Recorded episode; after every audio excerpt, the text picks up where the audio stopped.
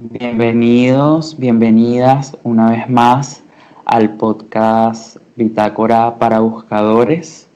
Mi nombre es Luis Alejandro Torres, soy humano por encarnación, buscador por elección y el día de hoy el podcast se llama La responsabilidad del adulto es ser libre de sí mismo y me complace presentarles a mi invitada el día de hoy.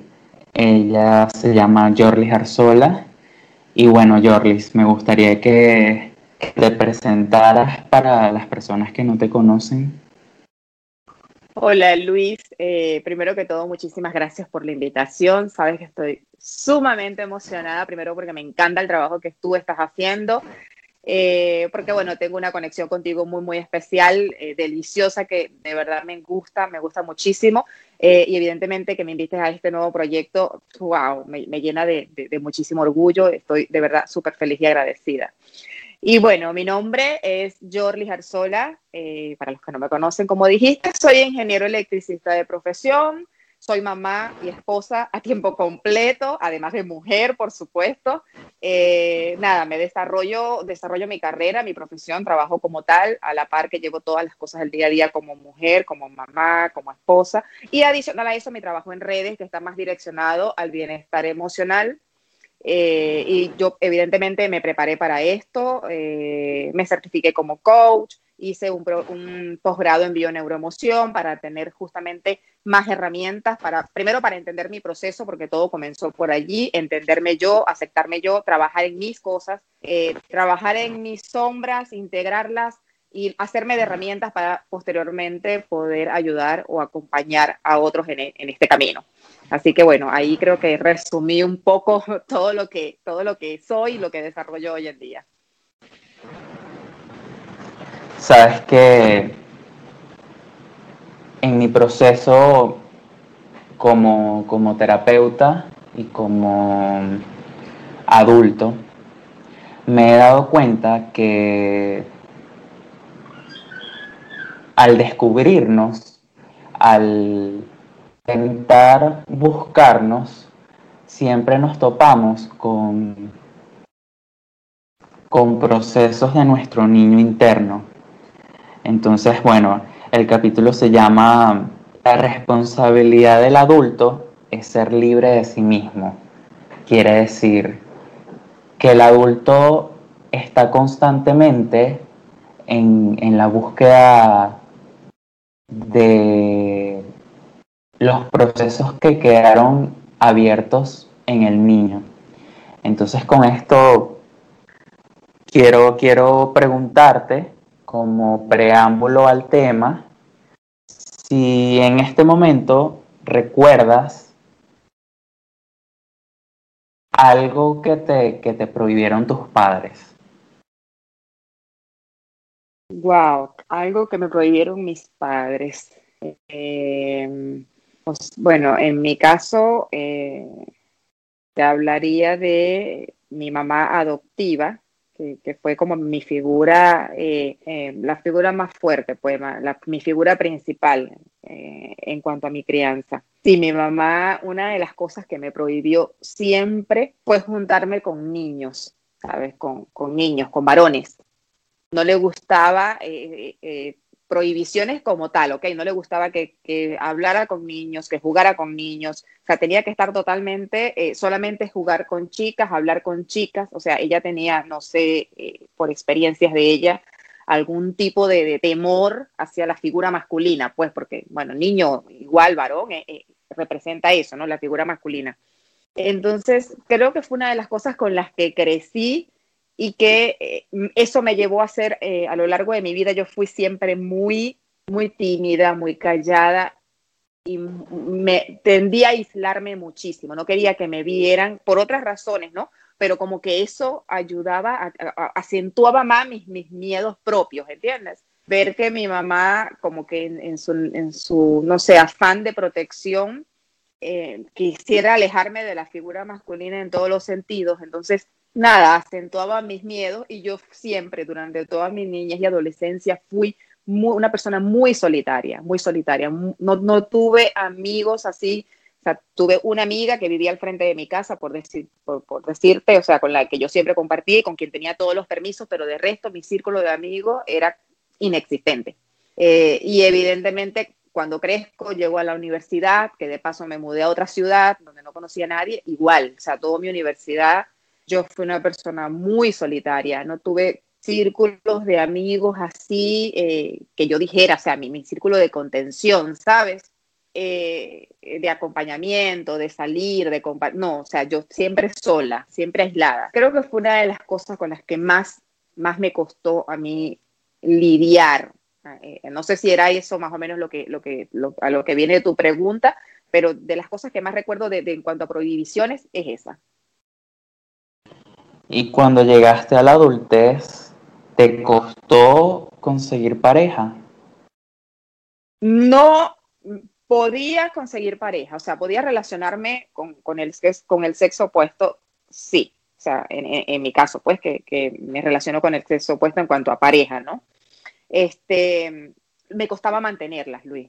O sea, yo no fui una persona, primero no fui noviera, o sea, yo no fui noviera de que de novios en, en el colegio, de novios en la universidad, o sea, no, o sea, eh, no, no podía, no tenía, no sé, no sé, era, era un temor, era una cosa, los alejaba mucho a las personas. Y cuando finalmente logré llegar a relacionarme, no duraban mis relaciones, yo las dejaba, o sea, yo no, no podía mantener una relación por mucho tiempo, pero por decisión mía, yo decidía dejarla, aunque, mi, aunque no quisiera, no sé, sea, yo estaba en una relación, estaba súper bien con la persona y después de pasar un tiempo así de la noche a la mañana, yo terminaba la relación sin querer. O sea, yo emocionalmente yo quería seguir con esa persona, sentimentalmente, emocionalmente yo quería seguir conectada con esa persona, pero había algo en mí que me llevaba a terminar la relación. Y después me veías a mí, eh, cual despechada por ahí llorando y pegándome contra las paredes porque la relación se terminó, pero guau, o sea, yo lo decidí. Y así fue siempre, ¿ok? Yo no tuve relaciones estables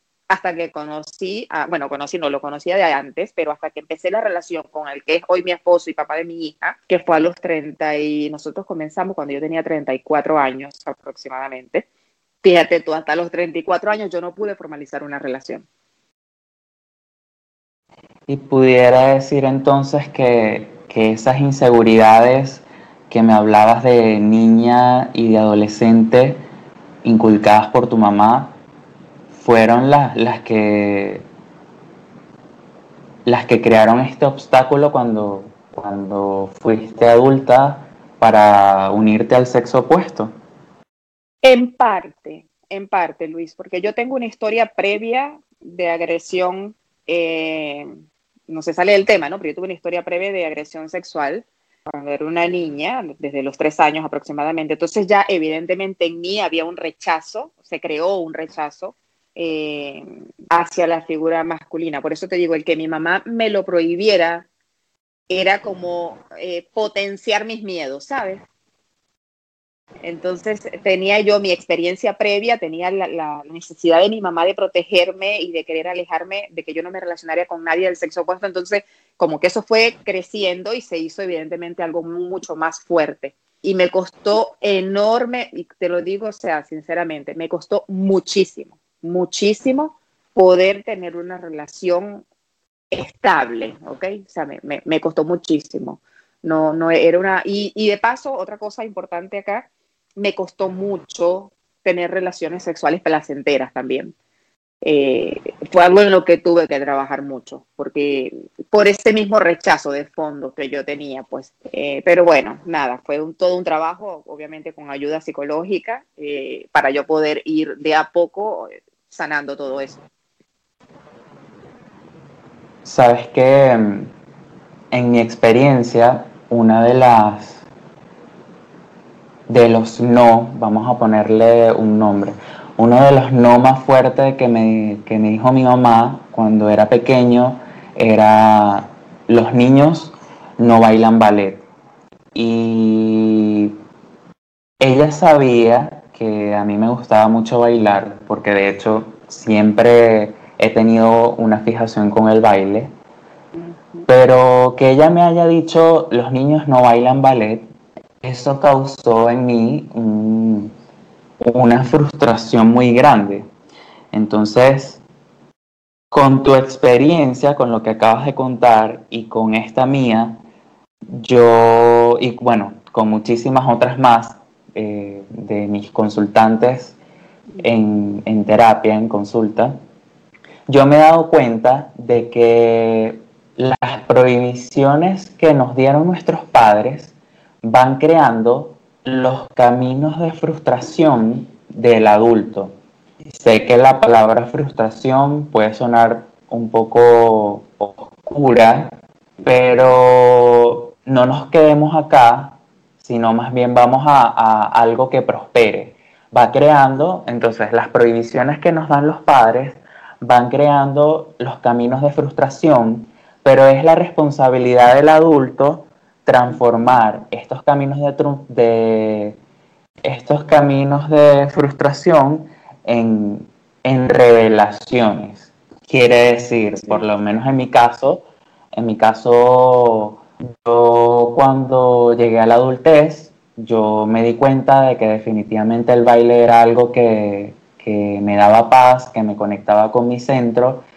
Y, y, yo dije, yo no voy a ser un adulto frustrado toda mi vida. Entonces, eso me llevó a buscar una academia de baile e ir literalmente por mi pasión.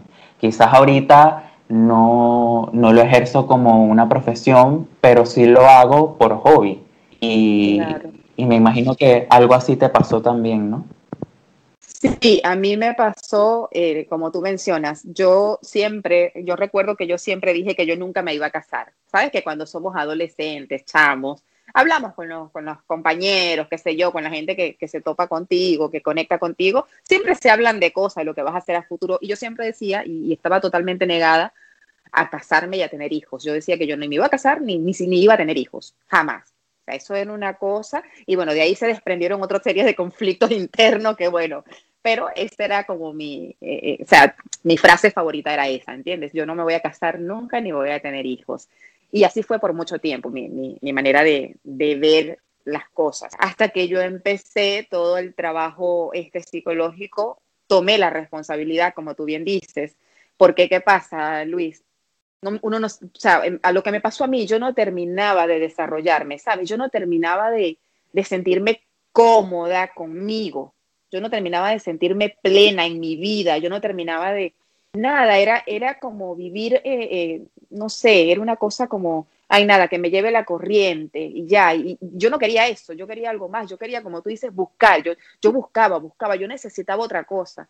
Y es cuando empiezo todo este proceso eh, que, que, que, lo inicio, o sea, ojo, yo me dejé llevar por muchos años, pero me, me tropecé con una pared que se llama fibromialgia y me llevó a detenerme. Y gracias a ese diagnóstico yo empiezo este proceso de búsqueda eh, de responsabilidad por mi propia vida y es donde comienza todo, todo este caminar y cuando empiezo a darle vuelta a toda esta realidad y empiezo a sentirme distinta, con una energía distinta y cambio mi manera de pensar y ya sí empiezo a analizar eh, el relacionarme con otras personas, tener relaciones más estables y duraderas, quizás formar una familia más adelante. O sea, ya, como que lo empezaba a considerar, ¿sabes?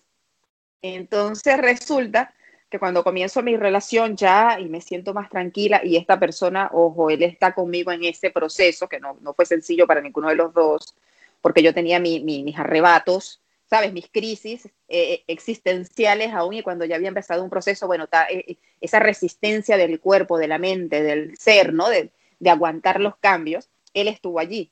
Y recuerdo que cuando decidimos ser familia, ¿qué pasó? Entonces el cuerpo dijo, pues no. O sea, no sé si, por eso te digo, de ahí se, desprendieron otras cosas. Yo me repetí tantas veces que yo no quería ser mamá, me anulé tanto en, en esa faceta de mi vida, yo mentalmente, emocionalmente, me anulé tanto que, cuando quise, cuando ya, ya mi mentalidad me cambió y vi las cosas desde otra perspectiva, entonces mi cuerpo se negó a concederme lo que ya después yo decía que sí quería. Entonces, como que fue una lucha eh, en todos los sentidos para, mí. Eh, ojo, no, no me arrepiento de nada de este caminar, no, no, no, me, arrepiento, no me arrepiento en absoluto porque eh, yo siento que, que todo esto me, me llevó a entender, ¿sabes? A, entender muchas de las cosas que viví, a, entenderme, a aceptarme, a disfrutar las cosas. No sé, hay, algo más allá, ¿sabes? Más allá de la experiencia que no fue muy agradable, hay otras cosas que me hacen hoy disfrutar mucho más, me hacen hoy como conectar más con lo que es mi vida, con lo que decido hacer, con la gente que conecto, con, no sé, no, no sé si, si, si, si tú me, me, logras entender lo que te quiero expresar, a veces no, no lo puedo poner en palabras realmente. No, sí, definitivamente te entiendo, que de hecho, pues también te iba a comentar que yo tampoco cambiaría mi experiencia. Yo no quitaría de mi vida ese momento donde mi mamá me dijo que los niños no bailan ballet, porque como te digo, los padres cuando prohíben algo van creando un camino en el niño. Entonces, si a mí me dijeron cuando era pequeño, no puedes bailar, cuando, cuando me tocó ser adulto, yo dije, pero ¿por qué no puedo bailar ballet? Claro que... Entonces te digo, los padres van gestando caminos que el adulto tiene que caminar. Entonces, por lo menos en tu caso, tu mamá te dijo, no te juntes con los hombres y tú, eh, tú adentro eh, creaste el camino de, pero ¿por qué no voy a juntarme con hombres? Claro que sí. Y, y tú este, fuiste por ese camino, o sea, porque al final, aun cuando tú adentro de ti decías que no querías casarte, que no querías tener una hija o un hijo, tú fuiste hacia ese camino. Sí, es así, es verdad, totalmente.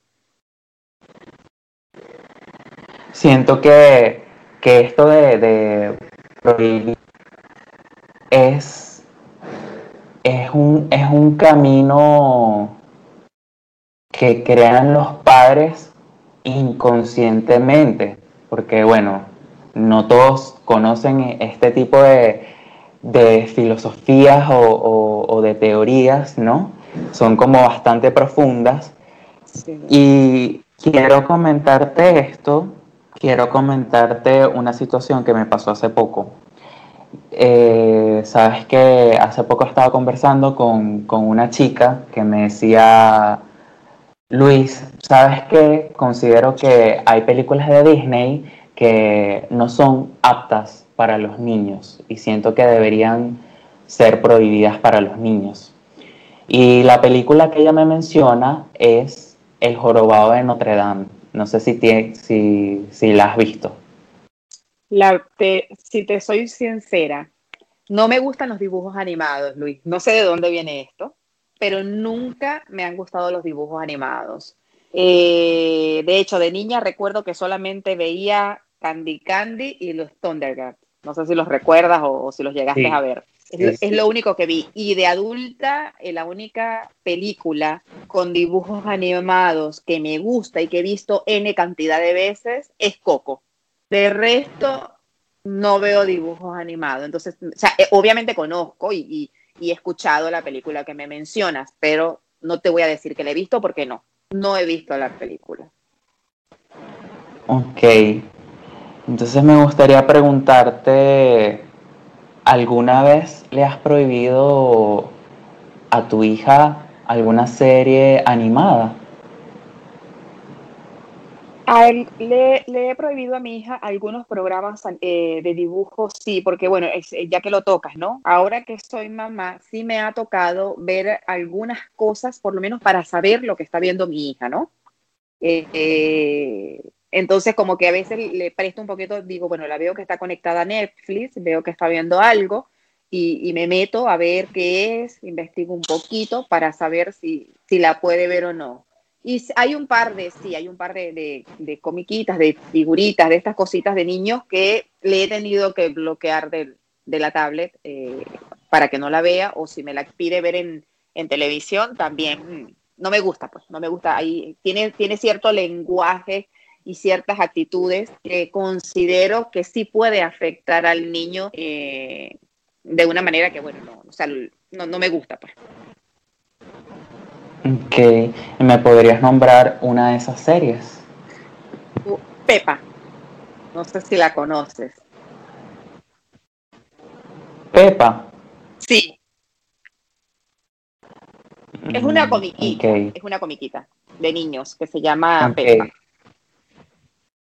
Sí, sí, ya sé cuál es.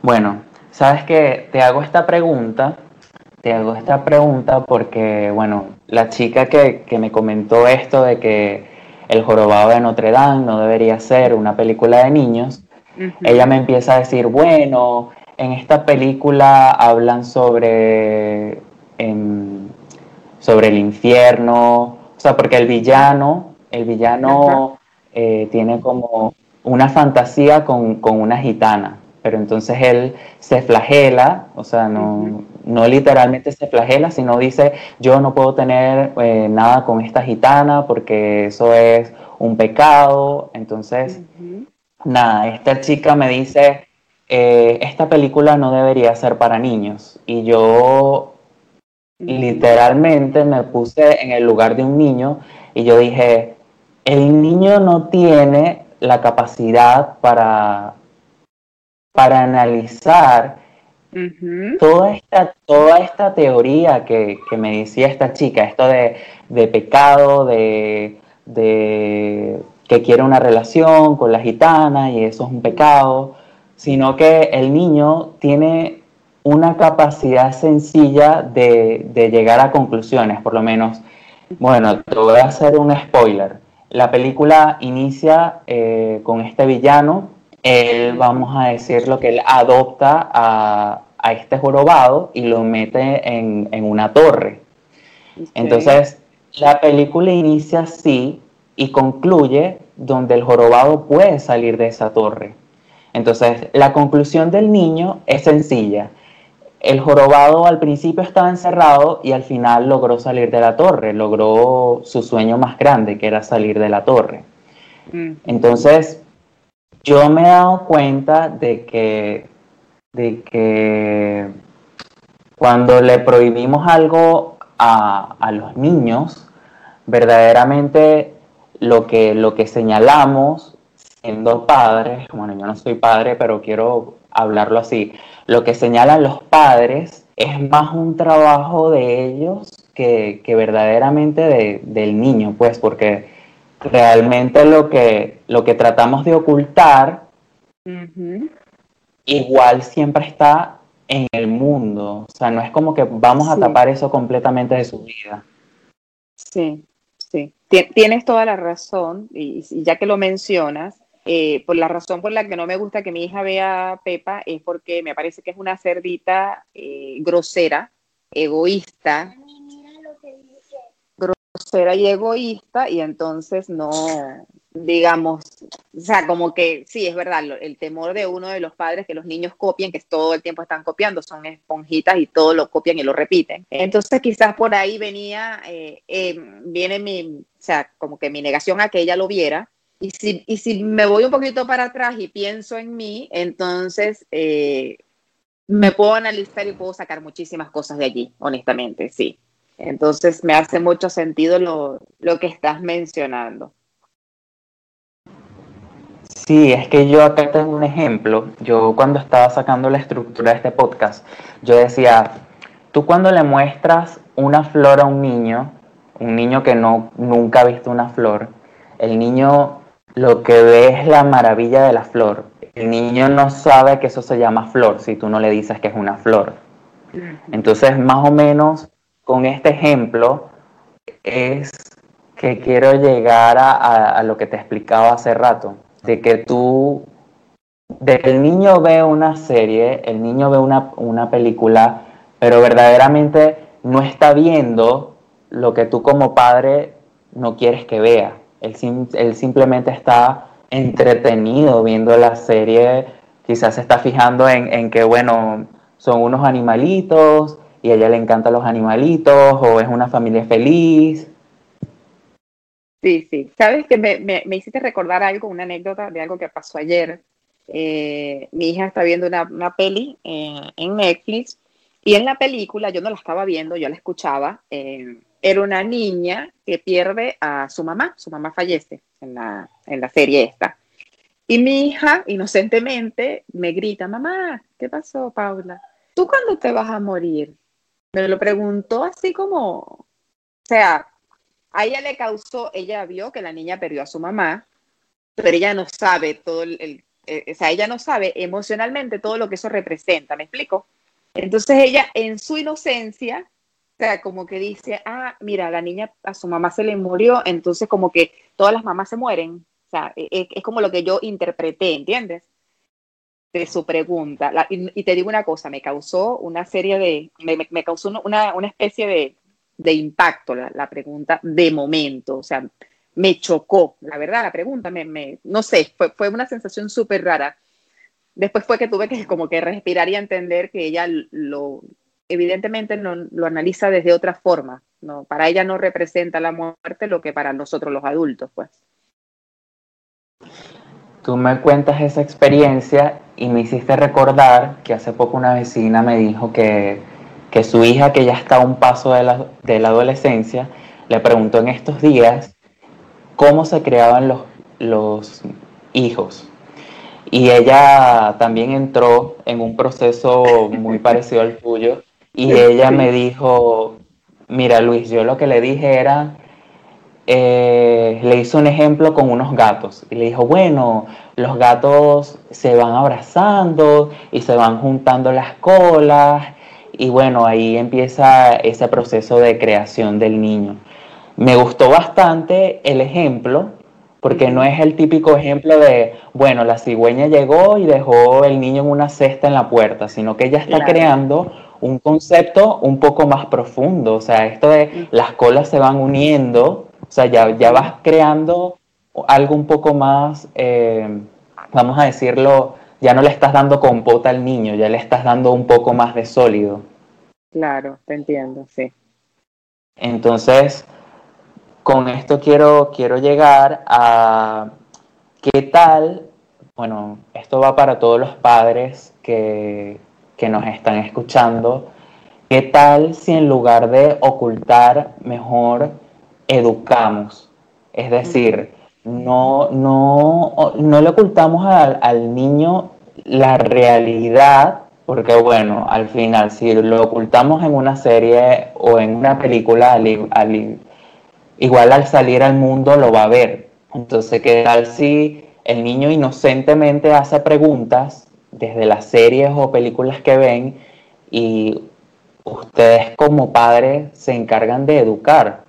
O sea, porque al final si lo ocultan, él de todas maneras lo va a buscar en amigos, le va a preguntar amigos o lo va a buscar por internet cuando sea adolescente. Como decía al principio, el hecho de prohibir va creando caminos que el adolescente o el adulto le va a tocar transitar. Totalmente, totalmente. La verdad es que es algo, sabes que me, pasa mucho Luis, porque bueno, yo vengo en este camino desde hace muchos años ya, varios años, trabajando y, con todo y eso, a veces yo me veo en la posición de mi mamá, ¿sabes? Con mi hija. me ha pasado, me ha pasado que digo o hago algo y eh, nada, o sea, me, veo por, por segundos así y enseguida reflexiono y caigo en cuenta ya va, Jorlis, o sea, y entonces me toca a mí alejarme un poco para analizarme y, ver por qué, por qué estoy haciendo estas cosas. Sé que evidentemente la base está en, la forma como me criaron, pero evidentemente yo tengo que intentar, eh, digamos, eh, integrar todo eso y, en la medida de lo posible soltar para que no, para yo no seguir cargándolo y no seguir como que influyendo a mi hija en, ese sentido. No sé si, si, me explico, pero trato de, o sea, me he visto en ese papel y digo, ya va, o sea, ¿qué, qué vas a hacer, Jordi? ¿Vas a repetir esto? Entonces, nada, me, me toca eso, apartarme, reflexionar, eh, hacerme las preguntas correctas para ver qué es lo que está pasando dentro de mí y de esta manera poder seguir desarrollando este papel que no, yo creo que todos los padres eh, pasamos por esto. Yo creo que, que eh, es, algo que primero no te enseñan en ningún lugar, eh, no, hay, nadie que te enseñe a criar, entonces criamos desde nuestros miedos, desde nuestra experiencia, desde todo lo que nos pasaron las personas que nos criaron a nosotros. Entonces tienes ahí como un cúmulo de cosas, tienes como una mochila llena de muchas cosas revueltas, unas que quieres y otras que no, pero a veces no sabes cómo separarlas, ¿no? Cómo clasificar todo eso para tomar lo que tú sientes, eh, que, ojo, siempre va a ser desde tu creencia, ¿no? Porque independientemente de que yo deje de un lado algunas cosas que siento que, que no, no debí tener en mi vida y que mi mamá me pasó, cuando yo trate de, cuando yo estoy criando a mi hija, yo sé que también le estoy poniendo, no, no, no soy totalmente objetiva, no sé, eh, evidentemente hay mucho de mí y sé que cuando ella crezca habrán muchas cosas que ella también va a, revisar y va a decir, bueno, mi mamá me dio todo esto y estas cosas a mí no me sirven, no me funcionaron.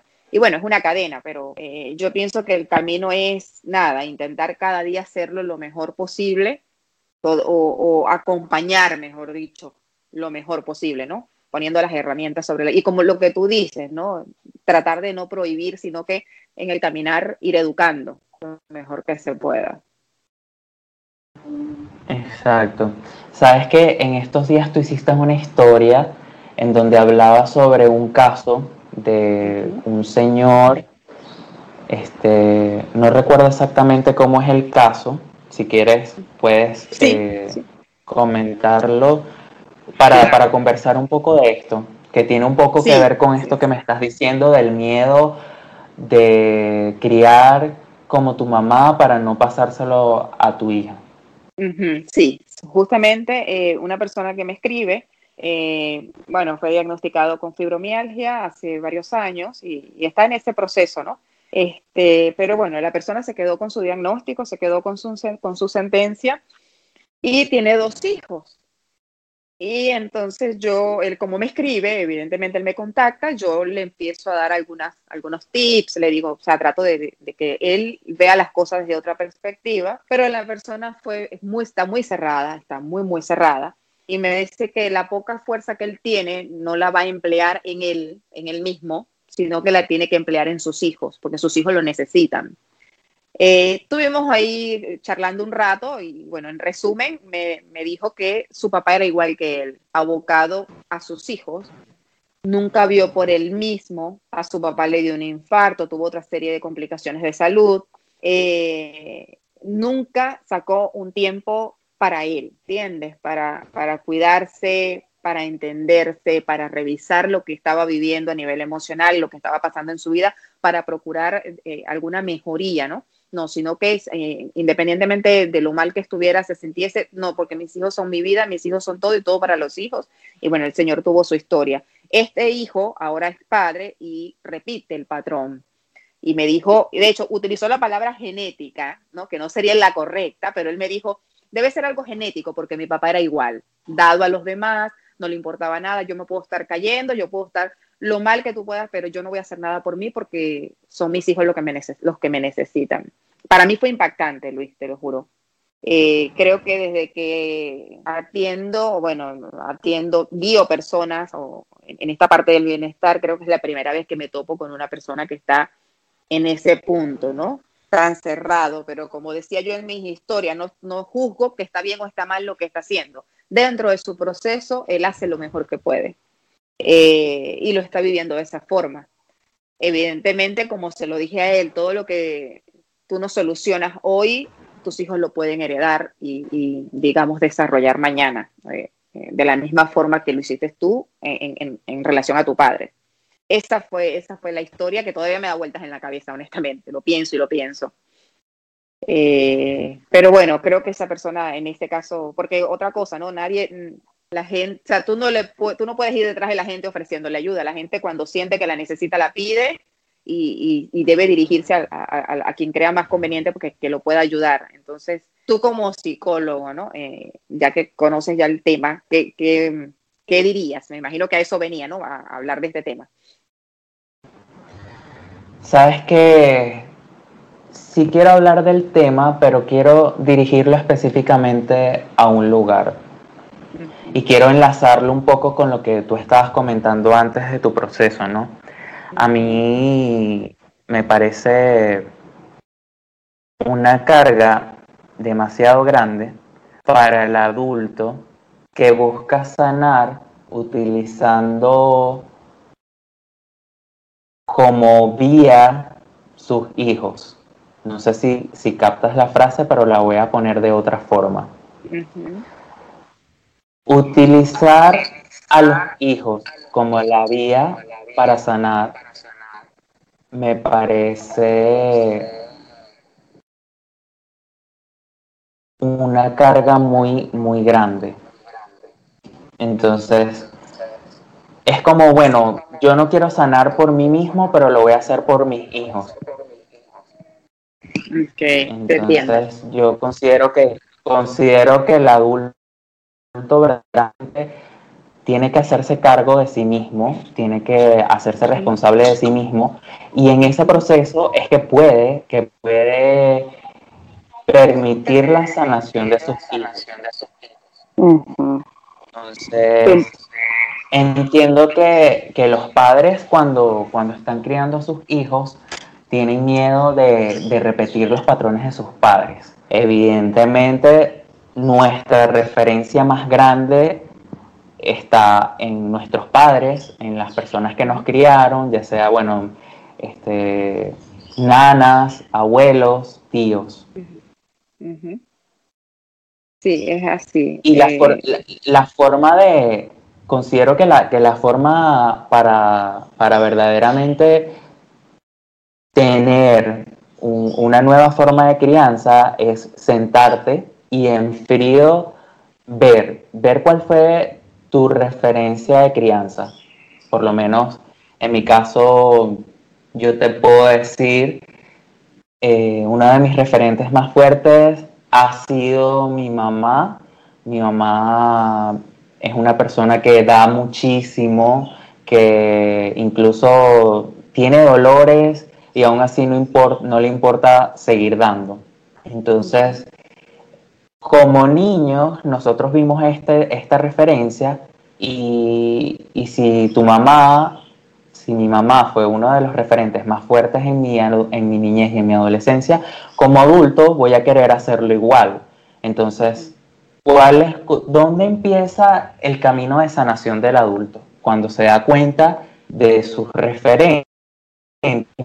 Me siento como adulto y digo, bueno, mi mamá es así, mi mamá toda mi vida actuó de esta manera y yo siempre quise hacerlo igual que ella. Entonces sentarse y decir, bueno, a mí no me funciona esa forma, esa forma en mi vida. Entonces, respeto que a ella sí le ha funcionado, pero a mí no. Entonces, ahora le toca al adulto crear su propio camino. Y de esta manera considero que los padres pueden crear una nueva forma de crianza. Es sentarse, ver cómo los criaron y y ver cuál es el otro camino. O sea, no, no es culparse y decir, ay, lo estoy haciendo igual que mi mamá y lo estoy haciendo igual que mi papá, sino es darse la oportunidad de buscar otras alternativas sin, sin quedarse en la, en la flagelación, en no puede ser, lo estoy repitiendo igual que mi mamá y mi papá, sino ir un poco más allá, porque considero que decir, bueno, lo estoy haciendo igual que mi mamá y mi papá, es una, es una forma de excusa para quedarse en un pantano donde no hay salida. Sí, tienes, tienes razón. Y sabes que, mencionas eso y yo te diría de, mi referente más fuerte, el único, te diría yo que tuve, que fue mi mamá adoptiva. Mi mamá era una mujer, mi mamá vivía por mí, por y para mí. O sea, cuando te digo por y para mí es todo, Luis, o sea, todo. O sea, su mundo, su vida, su todo era yo, todo era Jordi, todo era Jordi, siempre fue así. Y así e, e, era conmigo en entrega total. Y con el resto de las personas, eh, sus otros familiares, vecinos, era muy dada, así como el ejemplo que pusiste de tu mamá, ¿no? Ella no le importaba dar lo único que tenía, si un vecino necesitaba, iba y se lo daba. O sea, ella era a ese nivel de entrega. Y yo recuerdo que eh, cuando yo empecé, tenía yo 17 años, que me mudo y empiezo a vivir sola, empiezo a trabajar y todo esto, empiezo a ser un poquito más independiente, yo empecé a ser igual que ella en ese sentido. Todo era para los demás. yo no me guardaba nada para mí, yo no, yo no dedicaba tiempo, yo no, yo no me compraba nada, yo, o sea, si un hermano me venía y me decía, no tengo, necesito, toma, y sin importarme que yo me quedara sin nada, ¿entiendes? Eh, que ojo, no está mal ayudar, ¿no? No está mal ayudar, pero yo digo hasta qué punto eh, yo entrego hasta lo que yo necesito y me pierdo yo totalmente y me aboco solamente a, los demás. Eh, que no, no, es el hecho de, de, no ayudar, sino de entender que tu bienestar es importante, evidentemente. Entonces, cuando yo, yo estuve muchos años viviendo de esa forma, ¿no? Que, no que, que solo me preocupaba por los demás. Y después cuando yo empiezo todo mi proceso de, reconocimiento de, de, todo lo que era mi realidad y todo esto, es que yo empiezo a notar que, que sí, que efectivamente yo estaba repitiendo el, el, el, patrón que aprendí de niña, que era que la vida eh, está dada para, que, para eso, para los demás nunca para verte a ti o para, para cuidarte tú, para estar bien tú. Entonces, más o menos, yo evidentemente me di cuenta de eso, como te digo, después de los treinta y tantos, eh, pero sí fue algo con lo, que, con lo que me tocó, digamos, que me tocó vivir, no vamos a decir cargar, porque en ese momento para mí no era una carga, yo lo vivía de esa forma. Después fue que entendí todo el año que yo me vine haciendo, cuando empecé, toda, cuando empecé terapia y todo esto, pero en su momento lo vivía como la única forma de vivir. A eso me refiero, era como mi, forma de vivir porque era como lo vivía mi mamá también. Sabes que con esto que me dices me parece súper importante pues hacer un comunicado para, para aquellas madres que separan, el rol de mujer para asumirse completamente como madres. No, me parece súper importante que, que las madres y los padres reconozcan que únicamente no son madres y padres, que antes de eso fueron pareja, fueron amantes, fueron, fue un hombre, fue una mujer, y que es importante que, que mantengan esos roles y que, lo, que, le den su que le den su debida atención, porque cuando los aparten, cuando los apartan, empiezan a, crear frustraciones internas que después mm. Se ven afectadas en el niño, en su hijo. Total. Entonces, total, Luis. Además que le pones, le pones la responsabilidad a tus hijos de tu tranquilidad y de tu felicidad. Como, o sea, tú eres el adulto, tú tienes que velar por ti, ser responsable de ti eh, guiar a tus hijos lo mejor posible, pero poner sobre los hombros de tus hijos la responsabilidad de hacerte feliz o de complacerte, es allí donde entonces muchos padres caen en, en el yo que he hecho todo por ti, mira tú cómo me pagas, porque qué sé yo, el niño no quiso estudiar la carrera que el papá quería, por, por ponerte un ejemplo, ¿no? Y, y viene justo de allí y es donde empiezan la frustración y, y las relaciones que muchas veces se fracturan entre padres e hijos, porque el hijo tiene un camino que seguir, propio de su ser, de, ¿entiendes? De su existencia, que no, no, tiene que ver a lo mejor con lo que el padre esperaba. Entonces, eh, a mí también me parece sumamente importante que atendamos a nuestros hijos con responsabilidad porque decidimos traerlos al mundo. Entonces, vamos a ser responsables como padres, pero vamos a tener claro lo que tú mencionas, que yo antes de ser mamá, soy una esposa, soy una mujer, ¿entiendes? Tengo una vida. Entonces, eh, a, mí, a mí me parece, y creo que esta sociedad ha empezado a despertar mucho en este sentido y creo que es muy, muy importante para la salud emocional de nuestros hijos que nosotros lo tengamos claro. Exacto, y, con eso quiero pues hacer un llamado a que, a que los padres reconozcan la importancia de, ir a terapia como adultos para que así sus hijos puedan puedan tener una vida más estable, porque en mi, en mi experiencia profesional, algunos padres, por lo general, van a, a consultar a su hijo y creen que el hijo crea estos problemas que llevan a consulta de la nada. Y realmente los problemas que tienen los hijos vienen de, de la forma de crianza, viene de, de, la dinámica que se lleva en casa. Entonces, totalmente.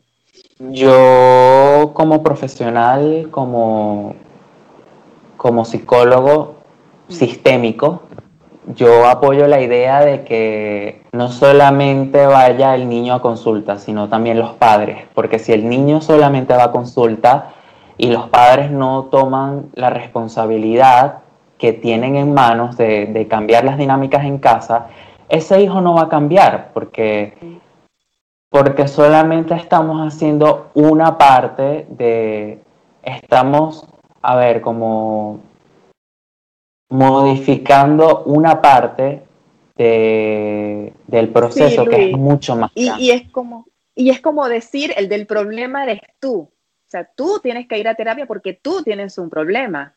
Y no cuando un niño está a ese nivel evidentemente el problema no es el niño el problema es lo que tú mencionas la dinámica familiar lo que se vive en el día a día lo que traen los padres que no han tratado o sea entonces eh, yo siento que llevar a un niño a terapia y lanzarlo es como que, bueno, el psicólogo tiene que hacer que el niño haga lo que yo quiera. O sea, yo lo veo de esa forma, ¿no? Como que, bueno, yo quiero que el psicólogo me ayude a modificar la conducta de mi hijo para que eh, se acople más a lo que yo como padre espero. Y debe ser, un, debe ser, como tú dices, una terapia familiar en la que, bueno, quizás, no sé, tú como psicólogo sabes más de esto que yo, no sé si es conveniente que estén padre e hijo en la misma consulta o si el profesional debe tratarlos primero por separado y, hacer su diagnóstico y, todo lo que corresponda, ¿no? Pero bueno, este, te hablo de la forma como yo lo, como yo lo estoy viendo, pues.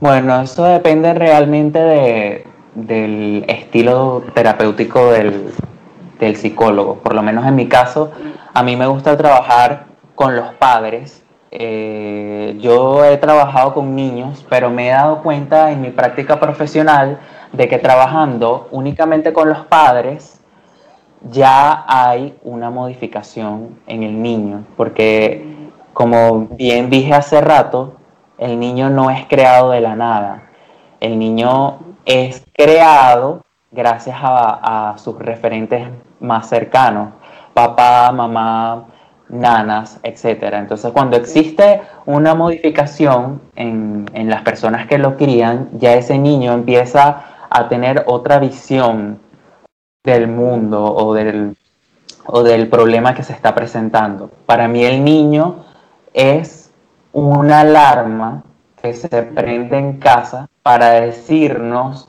hay que cambiar algo que está rígido, hay que cambiar las normas de casa, hay que cambiar la dinámica en casa. Entonces, para mí es importante pues dejar en claro acá en este podcast, eh, número uno, que los padres tomen conciencia de su salud mental y emocional y que a medida de que se traten a sí mismos van a poder ver resultados más efectivos en sus niños. Número dos, que, que los padres le permitan eh, verdaderamente al niño a descubrir el mundo, acompañados de ellos, desde su, desde su, a ver, ¿cómo decirlo? Desde su educación.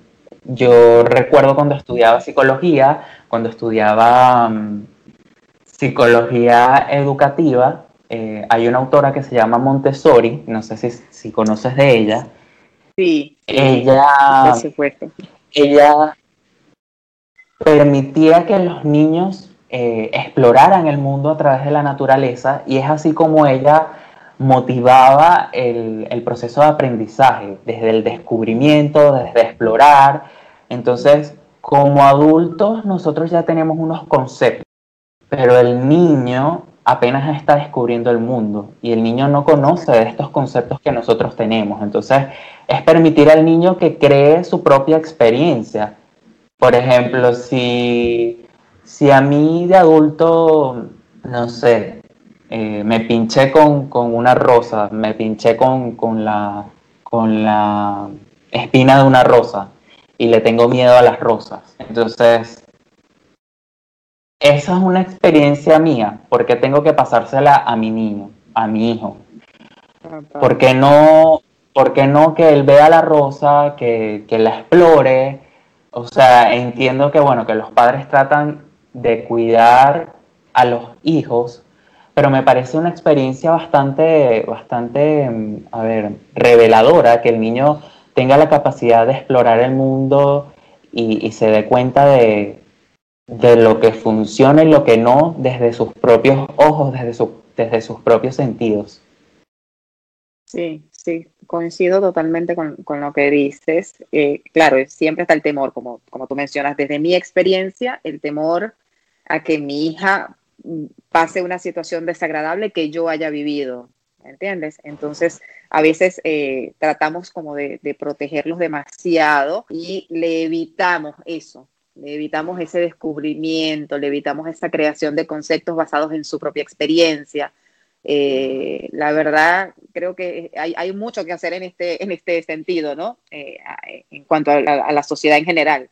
Mucho que trabajar para entender eso, la, la individualidad de los niños, ¿no? Que no todo lo que ellos necesitan se lo, se lo vamos a decir nosotros, cómo hacer, cómo decir, cómo comportarse, sino que ellos van a ir viviendo y van a ir aprendiendo y harán cosas que, de las que después dirán, uy, ¿por qué lo hice así? Pero irán aprendiendo. Y creo que para mí una de las cosas más importantes es esa, ¿no? El aprendizaje a través de la experiencia. Exactamente.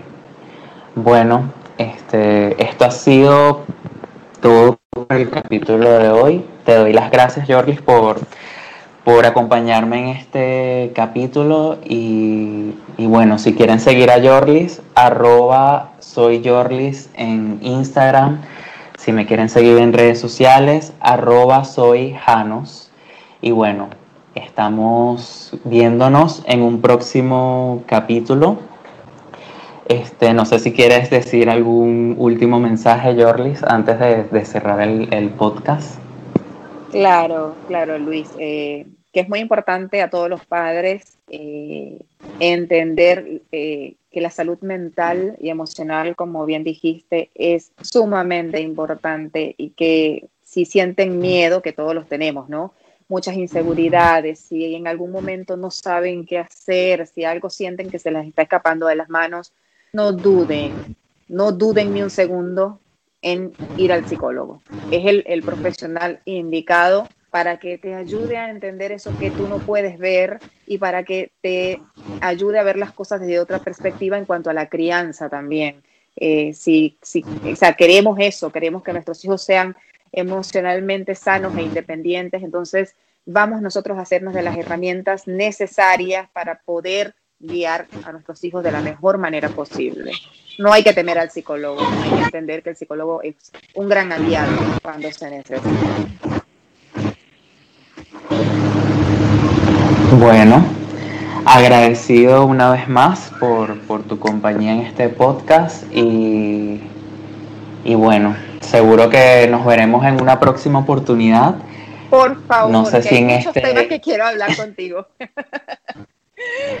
bueno, seguro que estaremos planeando porque estoy casi seguro que de aquí, bueno, van a llegar muchísimas personas eh, pues con sus dudas y nosotros estaremos aquí pues para responder y para acompañar a quien, a quien nos toque acompañar. Entonces, bueno, buscadores, eh, agradecido completamente con las personas que nos escuchan y nos estamos viendo en un próximo capítulo. Muchas gracias.